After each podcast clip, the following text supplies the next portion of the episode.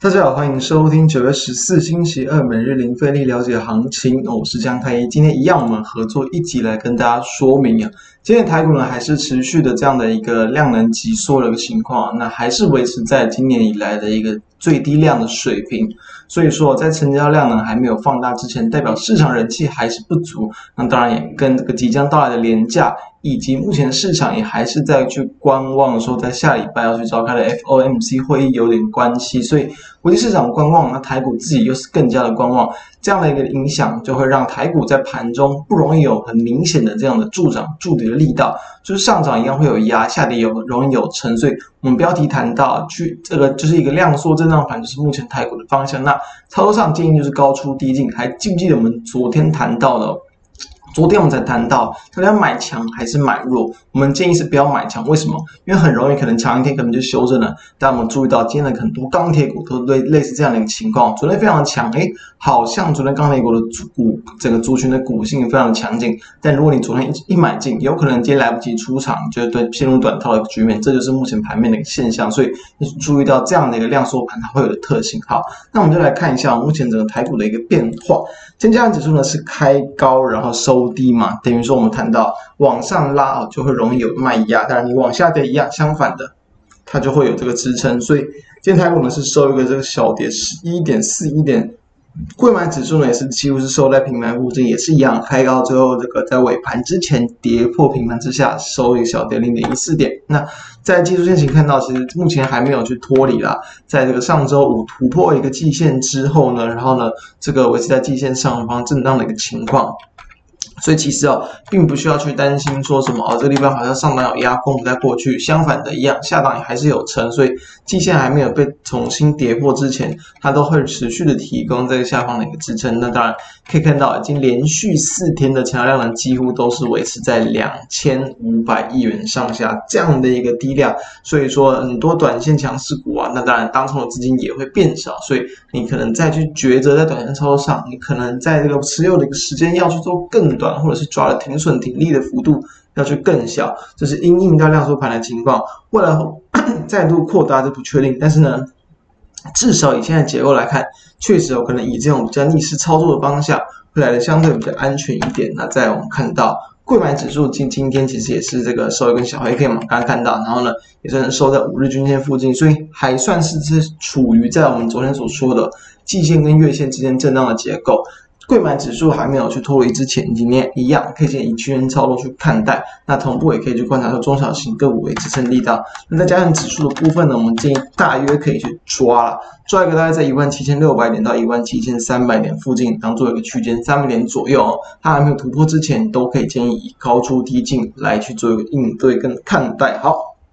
那我们看部分的一些个股的表现呢，所以我们就谈过了嘛，哦，很多这种可能短线刚转强啊，或者是族群性好像很不错的，就像上周五都非常强势的这个航运族群，诶，今天又是直接压了回来，我可以看到，在今天的就算是在这个盘中就开始这个翻黑之后，一路的沿路往下跌。二六零三的一个长荣中场收跌了六点四三趴，然后呢，几乎应该说也算是直接去把上周五的一个红 K 棒给这个盖了过去，就是给它把这个吞掉了，有点类似空头吞噬的一个走势，同时也是跌破了短期的五日均线，等于说了这样的一个这个族群呢，我们可以看到它在这个。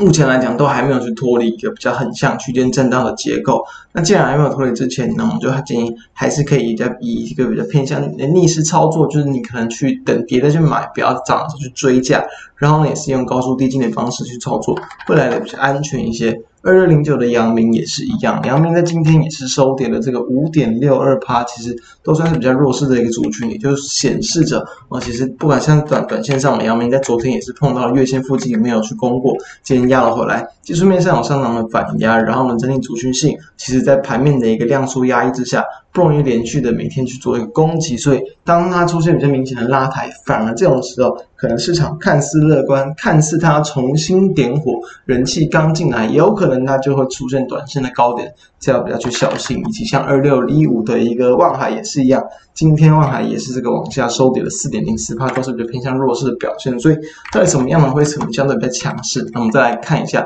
三零三五的智原一样，其实智原在过程之中确实经历比比较连续的一个波动了，一下上去，一下要下来，然后呢一下又是破月线、季线又站回去，所以这样的一个情况也会比较建议，就是以这种可能它有急杀或者是有明显的回撤到一个短中期均线支撑，你再去做个切入，都来的相对安全。就是你把格局看得稍微大一点点，你用比较中期的一个均线支撑去看，它有这个回撤不破或者是假跌破，去做切入。假跌破的一个情况就是类似在九月九号这一根重新站回到季月线的一个红黑棒，然后呢后面就直接在十号拉一个红 K 嘛，昨天小幅度的休息，今天又是再一个红 K 去创下了可以说是在这个呃在近这个一两两三周以来的一个收盘新高价。今天的三零三五的智原也是收涨了五点五趴，算是蛮大的幅度，也是我们近期跟大家持续追踪的个股，所以这也是在近期算是相对比较强势的标的，可以大家可以去稍微去观察跟看一下。